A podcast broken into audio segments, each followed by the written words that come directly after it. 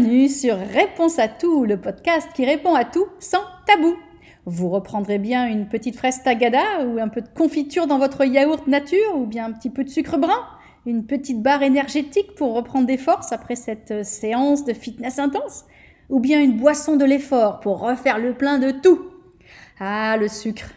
Il fait couler beaucoup d'encre entre les lobbies sucriers qui poussent des études comme quoi le sucre est bon pour nous et mieux ne nous ferait pas grossir, des fabricants de sucre qui financent des blogueurs et des experts en nutrition pour qu'ils nous pondent des articles comme quoi les enfants ont besoin de sucre pour leur croissance, et les ouvrages J'arrête le sucre qui nous emmènent dans un voyage au bout de la privation, alors qui faut-il croire? Le sucre est-il dangereux? Nous fait-il grossir? Est-il si mauvais que ça pour notre santé? Doit-on l'arrêter tout bonnement? Ne peut-on pas remplacer le sucre blanc par du sucre brun et tout ira mieux? Bref, beaucoup de questions et des mythes colportés à coût de millions de dollars ou d'euros, c'est selon où vous habitez. Alors, passons-les en revue pour ne plus jamais tomber dans le panneau. Pour, pour chacun d'entre eux, je vous dirai si le mythe est faux, archi faux, presque faux ou correct. déjà, euh, spoiler alerte, comme on dit en Amérique, correct, vous n'allez pas vraiment entendre le dire. Alors, premier gros mythe, il faut du sucre pour le cerveau. Presque faux. Ce mythe est très très répandu et j'en suis sûre, vous l'avez déjà entendu. Alors le cerveau est composé de 60% de graisse. Ah, ah vous le saviez? Mais Écoutez, moi je ne le savais pas en fait. Le cerveau est composé de 60% de graisse, ne représente que 2% de notre poids, mais consomme 20% de notre énergie. C'est énorme, hein? Alors, il lui faut des bonnes graisses et du glucose, mais attention, pas du glucose que vous mangez sous forme de barre chocolatée, non, non, non, non, non. Et en plus, il en faut un tout petit peu. Le peu de glucose nécessaire se trouve ainsi dans les légumes, les fruits ou autres graines et noix, et surtout pas dans des barres pleines de sucre qui sont censées nous redonner un grand ou un petit coup de fouet, c'est même l'inverse qui se passe. Et oui, des tests ont montré que, que la mémoire et la rapidité d'exécution baissaient après une grande prise de sucre. Et juste pour enfoncer le clou, vu que cela fait très peu de temps que nous consommons autant de sucre, nous n'aurions jamais pu avoir un cerveau qui grossissait et donc pas de révolution industrielle pour nous, pas de grands auteurs du XVIIe siècle, ou tout simplement pas d'invention de l'ordinateur, des mathématiques, des grands philosophes, etc. Alors, si vous voulez que votre enfant réussisse mieux ses tests et qu'il a faim le matin, donnez-lui un petit déjeuner salé et riche en bonnes protéines. S'il a faim, s'il n'a pas faim, laissez-le tranquille. je disais donc un, un petit déjeuner salé et riche en bonnes protéines et en bonnes graisses. Par exemple, des œufs, du saumon, un avocat, et par pitié, évitez les cornflakes, le lait, le jus d'orange qui vont entraîner le fameux coup de pompe de 10 heures et nous le rendre tout léthargique, le petit haut. Ah, deuxième mythe. Ah, celui-là, je vais prendre du temps à répondre parce qu'il est pompon. Le sucre brun est meilleur que le sucre blanc pour la santé parce qu'il est complet. Alors là, faux, archi faux, en rouge, en gras et qui clignote. Faux, archi faux. Alors si vous pensez que c'est vrai, ne vous inquiétez pas, vous n'êtes pas seul, car moi aussi je suis tombée dans le panneau. J'ai toujours déjà préféré le goût du sucre brun au sucre blanc. J'ai toujours entendu dire que le sucre blanc était moins bon pour la santé que son copain, brun. Alors, je suis allée à la pêche aux infos et je partage avec vous tout ce que j'ai pu réunir sur le sujet. Je peux vous dire un truc, attendez-vous à de belles surprises. un peu comme la semaine dernière quand je vous parlais du sommeil en vous disant que ça fait que 200 ans qu'on dort d'une traite et tout le, tout le monde était là. Ah bon? Là aussi. Bon, déjà la couleur. La couleur, ça va vous surprendre, mais n'indique pas de quelle plante est issu le sucre. Donc ça n'est pas en voyant du sucre blanc ou du sucre roux que vous pouvez déterminer qu'il s'agit de sucre de canne ou de betterave. Étonnant, hein? La couleur indique uniquement le degré de raffinage et c'est tout. Alors aujourd'hui, hein, dans la filière des produits bio, il est de bon ton de mettre en avant la supériorité du sucre roux, sous-entendu provenant de la canne à sucre, par rapport au sucre blanc, soi-disant provenant de la betterave sucrière, qui est en apparence beaucoup moins noble. Mais commençons par le commencement. D'où vient le sucre? Comment il est fait? C'est quoi cette chose-là? Eh Bien déjà, le sucre que nous consommons en général provient soit de la canne à sucre, soit de la betterave sucrière. Donc deux produits euh, naturels. Au passage, si vous voulez contrôler la quantité de glucides dans votre alimentation, évitez donc la betterave cuite, une évidence, mais je préfère le préciser. Alors pour obtenir du sucre blanc, les cannes ou les betteraves sont nettoyées, c'est rassurant, puis broyées pour en extraire le jus. Ce jus contient 85% d'eau, entre 12 et 14% de sucre, des fois plus un peu moins, et entre 1 et 3% d'impuretés, là aussi ça peut être un peu variable. Les impuretés, ce sont les résidus du broyage.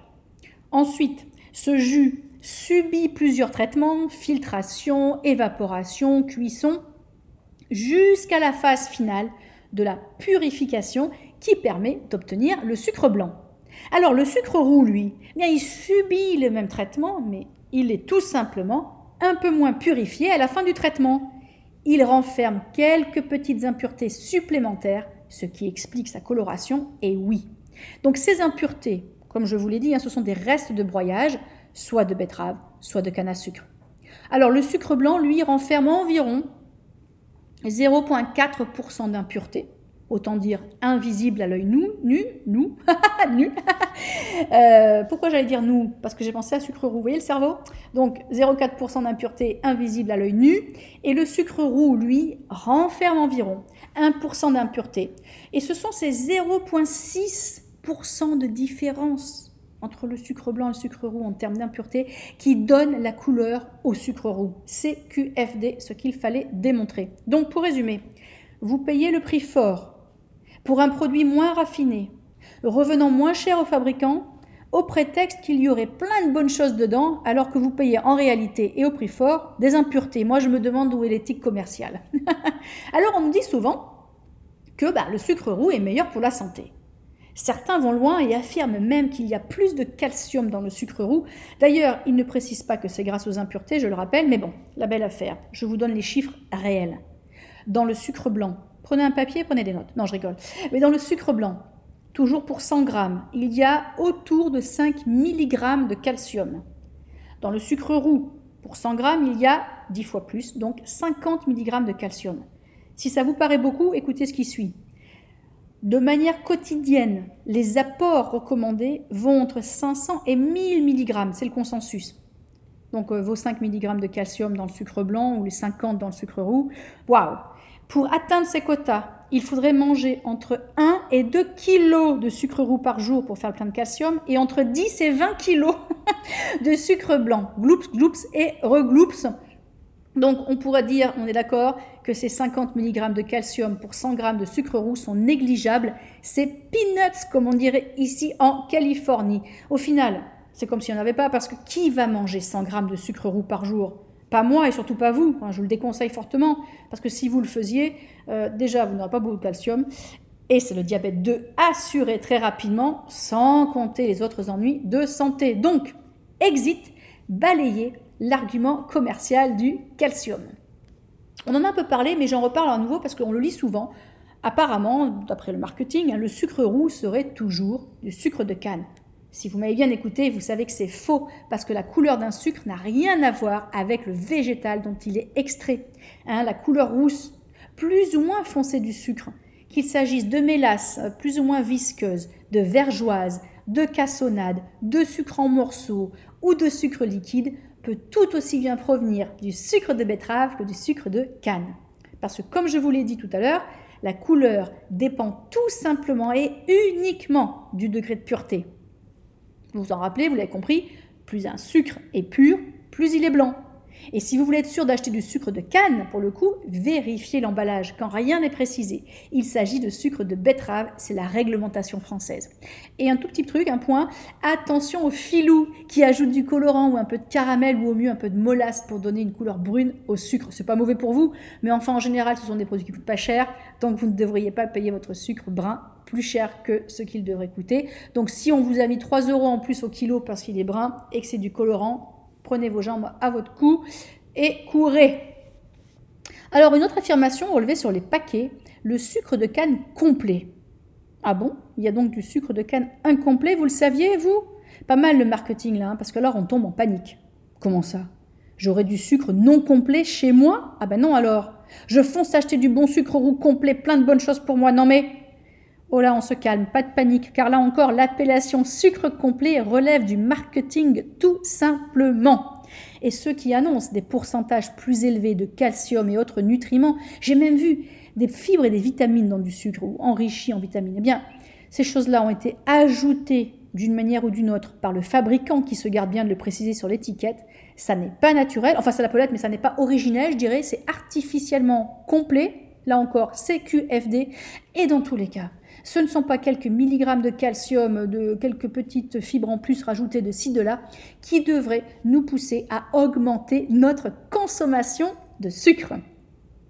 Ah, alors là, il y en a un autre de mythe. J'en suis presque tombée de ma chaise. Eh oui, un sucre à indice glycémique faible. Le miracle s'est produit. en effet, d'après le plan marketing partagé sur des réseaux sociaux et via euh, des lancements presse, la cristallisation plus grosse d'un sucre roux faciliterait soi-disant la digestion et diminuerait l'impact glycémique sur le sang. Tout un programme. C'est le fameux sucre rapadura. Vous avez dû en entendre parler. Ce mot est d'origine du Brésil et ces grains ont la grosseur de ceux du quinoa en gros. Hein. J'en ai vu pas mal hein, dans les réseaux des gens qui me disaient mais moi je sucre au rapadura, c'est meilleur pour ma santé. Je me disais d'où ça vient? Ben voilà, le marketing été bien lancé. Donc en vérité, c'est quoi? La vérité, je vous le dis, écoutez-moi. Les grains de sucre commencent à fondre dans la bouche, tous, qu'ils soient petits, gros, moyens, et puis blancs ou roux. Quand ils arrivent dans l'estomac, s'ils n'avaient pas fini de fondre dans la bouche, ils finissent de fondre vitesse grand V sous l'action des sucs gastriques dont l'acide chlorhydrique qui est sécrété par la paroi stomacale, la paroi de l'estomac, hein, ils, se, pardon, ils se finissent de fondre aussi vite que le sucre blanc. Du coup, l'impact sur la glycémie, il est identique à un sucre blanc et fin. L'indice glycémique, donc, ne dépend aucunement de la granulométrie du sucre. Ils sont forts ces publicitaires, hein ça marche en plus, les gens ils le croient. Bon, alors encore plus fort. Si, si, si vous pensiez qu'avec ma granulométrie, j'avais trouvé un truc dingue, encore plus fort. Vous avez dû voir dans les rayons de votre supermarché du sucre ressemblant à des cailloux irréguliers. Vous savez, des petits cailloux, là, voilà. En plus, ce sucre coûte très très cher. Et alors, le marketing, c'est quoi? C'est qu'il faut prendre un petit marteau, un petit truc, il faut casser sa pierre de sucre, euh, un peu comme dans le passé, il y a 50, 60 ans, euh, quand on avait un pain de sucre, hein, qu'il fallait euh, le casser. Alors en cassant, faites attention de ne pas faire des trop gros, marteaux, gros morceaux pour pas trop sucrer son sucre, son, son, café. Vous voyez le marketing là derrière. Déjà, comment on a obtenu ces pierres? C'est pas naturel. Hein. on a obtenu ce sucre en faisant ce qu'on appelle un traitement mécanique de fritage.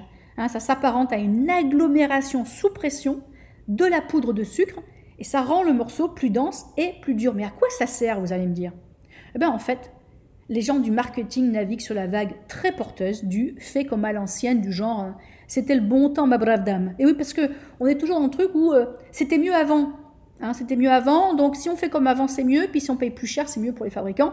Mais bon, ce sucre-là coûte plus cher, ne change absolument rien au fait que c'est du sucre, donc on arrête de se faire avoir. Si vous le prenez parce que c'est mignon, c'est beau sur la table, comme vous voulez, mais déjà, ça ne devrait pas être un argument, mais pourquoi pas, mais ne pensez pas que vous vous fassiez du bien avec ce sucre-là. Autre mythe, celui-là, vous avez dû l'entendre aussi. Les fruits font grossir parce qu'ils sont riches en sucre. Presque faux. J'aurais bien mis faux, mais j'ai mis presque faux euh, parce que scientifiquement, c'est presque faux. Alors ça, c'est un reste. Euh, de la vague des régimes hyperprotéinés qui ont fait des ravages en France et dans le monde. D'ailleurs, sur mon programme de coaching minceur, lebootcamp.com, nous récupérons beaucoup d'anciennes hyperprotes, comme on les appelle, dont le métabolisme a été bousillé par ce régime déséquilibré et mauvais pour les reins en plus. Non, non, non. Les fruits ne font pas grossir. Bien évidemment, si vous en consommez euh, de manière raisonnable, on va éviter 5 euh, bananes, 2 kilos de cerises, enfin, vous voyez ce que je veux dire, hein. on est dans la raison. Quelques fruits par jour sont bons pour nous, mais point trop n'en faut bien sûr. Si on en mange trop, ben c'est simple, hein, vous aurez trop de l'hydrate de carbone euh, dans votre alimentation. Donc on ne se prive pas d'une banane, d'une orange ou d'une poignée de baies de saison. On se fait plaisir. Bien sûr, il y a des fruits qui contiennent plus de sucre que d'autres. Alors privilégiez plutôt une poignée de fraises euh, plutôt que de l'ananas par exemple. Mais c'est tout, ne vous privez pas. Hein. alors pour continuer sur les fruits et leur teneur en sucre, alors là il y a un mythe qui m'éclate qui m'éclate, on va se calmer, je vais rester intègre. Mais bon, il faut manger les fruits en début de repas, sinon leur sucre fermente dans l'estomac. Waouh, archi faux, en gras, en rouge et qui clignote. Je répète, il faut manger les fruits en début de repas, sinon leur sucre fermente dans l'estomac. Bon, celle-là, elle m'a toujours fait sourire, hein, je vous avoue. Alors, la théorie qui est mise en avant par les ardents défenseurs de fruits qu'il faut prendre euh, en entrée, euh, d'ailleurs très souvent des naturopathes qui racontent ça, je ne comprends pas d'où vont chercher ça, c'est que le fruit mettrait moins longtemps à être digéré que le poisson, par exemple, et que donc, comme il est arrivé en premier, bah, notre petit estomac le digère, le garde. Pourquoi on ne sait pas trop. Et du coup, bah, il est là un peu digéré dans l'estomac, le poisson arrive, il dit bonjour au poisson, puis il reste là, puis il continue de fermenter. C'est pas cool du coup, on est gonflé. Donc c'est pas bien du tout, on vous dit on mange le fruit en début. Non, je rigole. Hein. Si vous souriez là, vous allez rire encore plus. Parce que si on pousse la théorie plus loin de, ces gens, ça voudrait dire que notre estomac est super bien organisé. Hein. Il range les aliments reçus dans des petites boîtes tupperware, puis il les digère dans un ordre certain, puis il les garde. Il pas, finalement, il n'est pas si bien parce qu'il les garde dans les euh, fermentés, c'est pas cool. En même temps, ces petites boîtes dans l'estomac, elles sont vachement extensibles parce que si vous mangez une mandarine ou cinq, quelque part, ça rentre dans la petite boîte et ça attend son moment. Bon, euh, vous voyez bien, c'est n'importe quoi. On est au bord de la fin de notre vie, pour, pour reprendre une expression. Donc, trêve de plaisanterie. Les aliments arrivent dans l'estomac et ils se mélangent avec ce qu'il y a.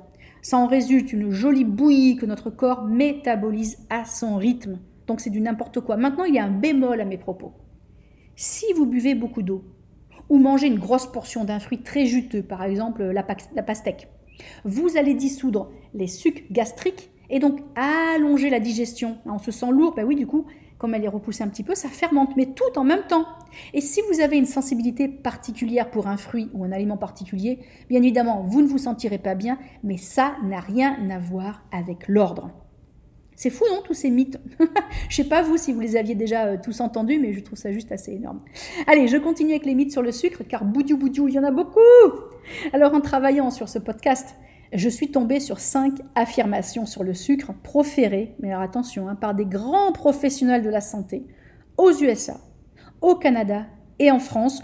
Je ne vais pas citer les noms, on va éviter les procès, mais je vous avoue que les cinq affirmations suivantes m'ont fait basculer sur mon popotin qui au demeurant est bien musclé grâce à mes programmes fitness, lebootcamp.com, je fais mon auto-promo, on n'est jamais mieux servi que par soi-même. Alors, première affirmation sur le sucre, le sucre donne un meilleur goût à tout. Bah, là, c'est vrai et faux. Hein. On peut essayer la cannelle comme exhausteur de goût, par exemple, qui marchera très bien. On peut remplacer le sucre, la vanille. On peut utiliser des remplacements sains comme le stevia, par exemple. On peut aussi apprendre à cuisiner sans. Et on peut rééduquer ses papilles, ça c'est vrai. Mais alors dire donne un meilleur goût à tout, je sais pas, moi, est-ce que ce professeur a essayé de mettre du sucre sur son steak? Je dis ça, je dis rien. Deuxième affirmation. Et là, c'est clair et net, les sportifs ont besoin de sport. Bon, faux et vrai. Faux pour la vaste majorité d'entre nous. Oui, oui, je vous regarde. Si vous faites partie des gens pour qui euh, le mot sport évoque un voyage à la gym euh, pour un cours de Zumba, euh, ou alors une séance de corps parfait ou de yoga fit burn avec moi, pas besoin. C'est uniquement vrai, et dans une petite proportion, pour certains athlètes qui se poussent énormément. Alors ils ont besoin plutôt d'électrolytes d'ailleurs hein, pour éviter le phénomène de déshydratation, potassium, calcium, chloride, magnésium, phosphore, sodium et un peu de sucre. Et pour certains qui font vraiment loin, qui vont vraiment loin dans l'effort, là on peut passer à une échelle un peu plus importante de 30 grammes d'hydrate de carbone par heure, mais c'est vraiment en cas d'exercice très vigoureux, type Spartan Race, ascension de montagne, marathon, euh, Tour de France ou skyrunning. Vous voyez, des trucs vraiment très intenses. Si vous n'êtes pas dans cette catégorie, vous n'avez pas besoin de sucre pour fonctionner à la gym. Alors, quatrième affirmation. Waouh, celle-là aussi était pas mal. Un petit gâteau en cas de déprime passagère a déjà fait ses preuves. Faux. En gros, en gras, en rouge, qui clignote. Enfin, vrai dans le passé, mais c'est faux que ça, on en a besoin. Hein ça n'est qu'une question d'éducation. Parce que quand on était petit, la récompense était souvent associée à quelque chose de sucré. Tiens, ma chérie, tu as été bien gentille, tu as le droit à un bonbon. Et autres récompenses du même type. Alors il suffit de se reformater pour ne plus avoir le même réflexe. Alors, je vous l'accorde, ça prend un peu de temps. Mais si vous faites mon programme détox sucre 30 jours, par exemple, vous le verrez, on peut se reformater. C'est tout à fait possible. Je le sais parce que moi, j'étais comme ça avant, hein, quand j'étais grosse. J'avais des moments où, euh, quand euh, j'allais pas bien, c'était pour moi, c'était le, comment ça s'appelle? Le millefeuille. D'ailleurs, en anglais, un millefeuille, c'est un Napoléon. C'était le millefeuille. Quand j'allais pas bien, c'était le millefeuille. Et ben maintenant, quand je vais pas bien, déjà, je vais marcher. Je bois un sobacha, et si vraiment j'ai faim, je prends un petit bout de fromage de brebis, par exemple, ou euh, un avocat. Voilà. Donc, on peut se reformater. La dernière affirmation, c'est le pompon. Le sucre satisfait un besoin d'appartenance sociale. Je vous la redis parce qu'elle est énorme. Le sucre satisfait un besoin d'appartenance sociale. Alors là, archi faux, en rouge, en gras et qui clignote. Parce que sur cette affirmation, je vous avoue, j'ai été très scotché. Hein. C'est aussi idiot que de dire que ne pas fumer nous rend antisocial ou ne pas boire nous empêche de mener une vie normale. Bon, à titre personnel, je ne fume pas, hein, je ne bois pas, et je ne mange pas, je mange pas de glace à la plage. Euh, c'est pas pour autant que je n'ai pas de vie sociale vous pouvez euh, tout à fait euh, manger de la salade de fruits au barbecue des copains et je vous assure, on ne vous regardera pas euh, de travers. C'est quand même assez dingue. Vous n'êtes pas obligé de vous goinfrer du gâteau au dessert. Bref, alors je pourrais continuer hein, des heures avec les mythes propagés par les médecins mal formés, par des diététiciens, des nutritionnistes dont le savoir n'est pas à la page, ou bien par des influenceurs qui racontent tout et n'importe quoi. Du coup, j'ai décidé je consacrerai un autre podcast au sujet du sucre qui décidément ne connaît pas de limite. Ouf Eh ben dis donc, on va reprendre un petit coup de sobacha là, hop, sans sucre. Hmm. Hydratez-vous vous aussi, contractez un coup les fessiers avant qu'on passe à la partie d'après. Alors, on va passer aux questions de la semaine. D'ailleurs, j'en profite pour vous remercier parce que chaque semaine, vous avez des questions qui changent. Enfin, je suis assez épatée, qui se renouvellent et tout ça, qui, qui nous permettent d'apprendre plein de choses. Donc, vraiment, continuez. Merci, merci, merci. Alors, question de papillon sur Instagram, papillon 26, pardon. Euh, comment se débarrasser des métaux lourds? Merci d'être là pour nous. J'aime bien, c'est gentil, les petits messages tout doux comme ça. Bah de rien, ma belle. Hein. Moi, j'adore faire des recherches et les partager avec vous. Alors, à ce sujet très précisément, hein, comment se débarrasser des métaux lourds, j'ai répondu dans mon podcast numéro 2. Alors pour l'écouter ou le réécouter, direction votre appli euh, podcast préféré, Apple Podcast, Google Podcast, Spotify, etc. Ou sur mon blog valérieorsoni.fr. Dans la barre de navigation, vous avez le mot podcast et vous pouvez le réécouter. Je répète, c'est le podcast numéro 2. Question de Erika Etas sur Instagram, elle aussi. Que pensez-vous de l'argent colloïdal? Merci. Ah, l'argent colloïdal. Bah, c'est souvent appelé euh, antibiotique naturel. Hein, et l'argent colloïdal est mis en avant dans nos pharmacies et parapharmacies dès l'arrivée du froid et des rhumes. Mais vous allez me dire, c'est quoi l'argent colloïdal? Eh bien, c'est tout simplement une suspension de particules d'argent microscopiques dans de l'eau pure. Non, non, excusez-moi, dans de l'eau ultra pure. Je ne sais pas pourquoi les gens écrivent ça. Pour moi, l'eau, elle est pure ou elle ne l'est pas. Alors ultra pur, je ne sais pas d'où elle vient, peut-être d'un glacier au fin fond de l'Islande, je ne sais pas. En tout cas, c'est une suspension de particules d'argent microscopiques dans de l'eau ultra pure. Certaines personnes le font elles-mêmes d'ailleurs. Alors, si on se réfère à des sources type blogueur, pro-nature, voilà ce que l'on peut glaner. C'est un des meilleurs remèdes naturels qui soit. Il est capable de tuer la plupart des microbes et virus pathogènes, accélérer la cicatrisation des blessures et des brûlures, soigner la peau et les allergies, stimuler les défenses naturelles, soigner le sida et la plupart des cancers, purifier l'eau et j'en passe. Bref, un produit miracle comme on en voudrait plus. Mais qu'en est-il vraiment? Tout d'abord, l'argent n'est pas un minéral essentiel dont le corps a besoin ni même qu'il sait gérer. Et même si vous voyez sur les emballages que cet argent est un minéral essentiel, c'est tout simplement faux F-A-U-X. À tel titre que la DGCCRF en France et la FDA euh, ou FDA en Amérique ont pris le taureau par les cornes pour limiter ce type d'allégations qui peuvent être faites sur les emballages de ces produits. Dans tous les cas, je déconseille la prise d'argent colloïdal, euh, sauf si c'est recommandé par le médecin, bien sûr, euh, sur de longues périodes et ou en forte dose. Hein. Pourquoi? Ben, Les effets secondaires peuvent être dramatiques et je pèse mes mots. Vous avez une condition hein, qui s'appelle l'argyria, empoisonnement par l'argent, hein, où la peau, les ongles, les yeux se colorent d'une teinte bleue. C'est une condition irréversible. Même si vous arrêtez la prise d'argent colloïdal, vous resterez bleu schtroumpf. Alors, il n'y a qu'un impact cosmétique à cette condition, mais enfin, c'est pas très, euh, très cool à vivre tous les jours. Ça peut entraîner aussi, hein, la consommation d'argent colloïdal, une réduction de la métabolisation ou de l'ingestion ou quoi que ce soit d'autres médicaments, notamment de certains antibiotiques ou de la thyroxine, hein, qui est utilisée en cas d'hypo euh, thyroïdie, ça peut être très très grave. Donc on ne fait pas n'importe quoi, même si c'est euh, livré sans ordonnance. Alors pour info, euh, la condition où la pose colorant bleu, je vous ai dit, s'appelle l'argyria, et on a eu un cas célèbre aux USA qui a défrayé la chronique. Je ne sais pas si vous l'aviez entendu en France. Il y a quelques années, un homme qui est mort à l'âge de 62 ans après avoir pris de l'argent colloïdal pendant des années. Alors je vous le donne en mille, son surnom c'était Papa Schtroumpf. Car en effet, sa peau était devenue d'un bleu très très schtroumpfien. Alors son vrai nom est Paul Carasson, K-A-R-A-S-O-N, si jamais vous avez euh, envie de lire un peu plus sur sa trajectoire de vie argentique ou argentée.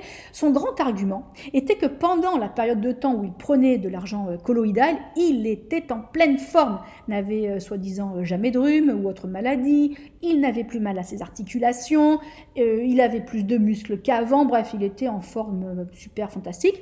Moi, je dirais juste qu'il est mort à l'âge de 62 ans, qui est très très jeune, d'une pneumonie, et que donc l'effet euh, Superman fut de courte durée. Je dis ça, je dis rien. Enfin, ça n'est pas parce que l'argent est peut-être utilisé pour nettoyer des cuves infectées de bactéries dangereuses, un argument que l'on voit euh, en faveur de l'argent colloïdal, ou bien euh, qu'il est utilisé pour soigner une maladie très spécifique chez le cheval. Là encore, je vois pas trop le rapport entre le cheval et moi, mais bon, pourquoi pas.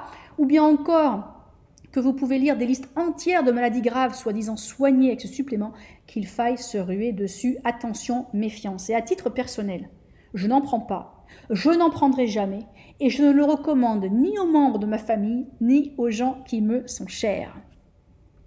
Prochaine question, Christine Bott sur Instagram. Euh, un supplément pour enrayer la perte de fermeté, me demande-t-elle. Bigre. On cherche donc un produit miracle pour raffermir tout ça, ma Christine, la coquine. Euh, alors plus sérieusement, euh, comme la question n'est pas complète, on peut soit la comprendre dans le sens euh, raffermir la peau, ou soit la comprendre pour raffermir les muscles. Alors s'il s'agit des muscles, vraiment, il n'existe pas de supplément miracle qui fonctionne et qui magiquement, sans effort de notre part, vont raffermir nos muscles. Ceci étant dit, Faire le plein de protéines végétales ou animales permettra d'augmenter la masse musculaire si vous faites ce qu'il faut pour vous tonifier, comme par exemple en suivant euh, mes programmes fitness genre Yoga Fit Burn, Corps Parfait ou Bikini Express, disponibles sur lebootcamp.com dans la boutique. Bien sûr, si vous faites le loukoum sur votre canapé, même avec tous les suppléments du monde, vous ne constaterez aucun raffermissement. J'allais dire affaississement. Aide-toi et le ciel t'aidera. Alors maintenant, s'il s'agit de la peau, alors oui, il existe quelques suppléments. Hein. déjà la vitamine C qui participe euh, à la fabrication du collagène. Alors, comme pour toute chose, hein, vérifiez toujours avec votre médecin que vous pouvez prendre des suppléments. Pour ma part, j'en prends 2 grammes par jour, en deux prises d'un gramme, et ce depuis plus de 20 ans. Alors comment ça marche? En augmentant la couche de collagène. Du coup, la peau est mieux tenue, donc paraît plus tonique et plus ferme. Et je prends aussi ça vous le savez si vous me suivez euh, depuis que je fais mes montagnes. Je prends aussi des oméga 3 krill chez Eumine, O-E-M-I-N-E, euh, qui non seulement ont fait merveille sur mes articulations, mais aussi sur la qualité de ma peau. J'ai fait quelques recherches et effectivement ça marche bien.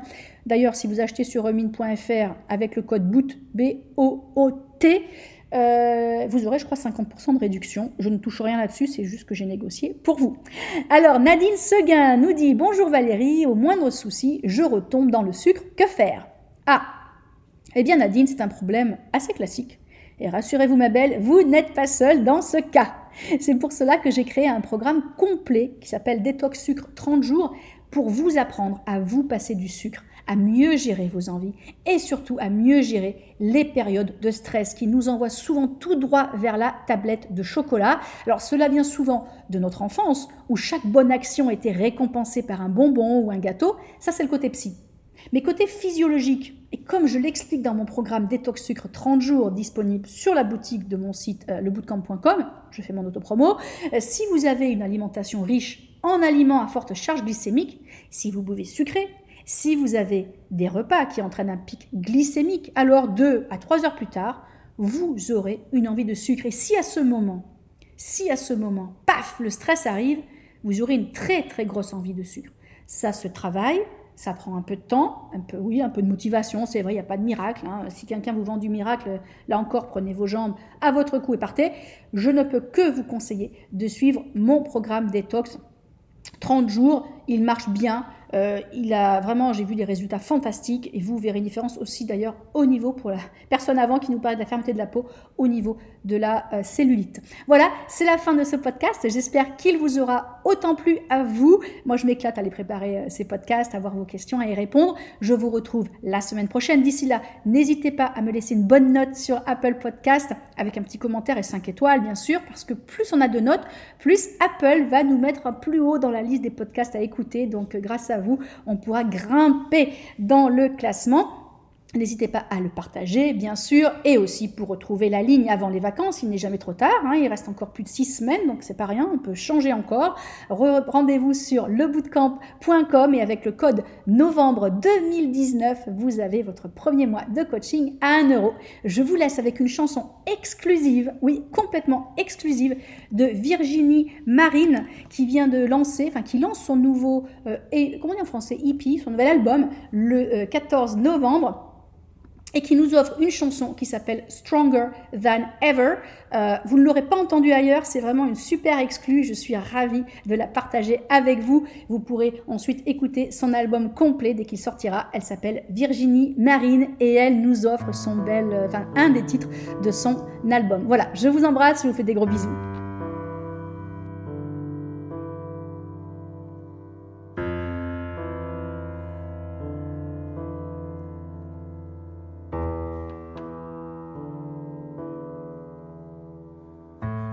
Hasn't been easy to finally feel free to grow this hope in me that everything can be.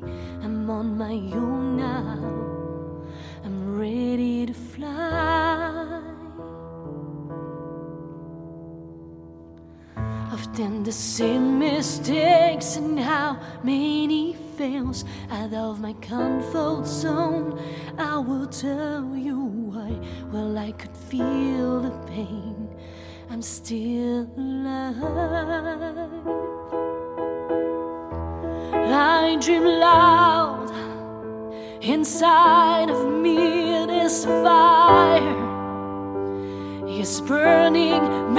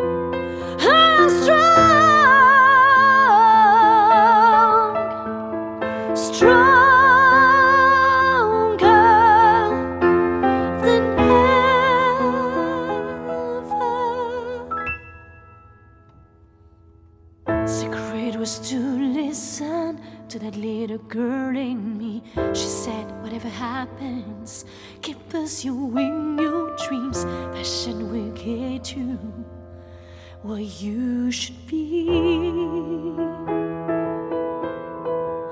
And you loud inside of me this fire.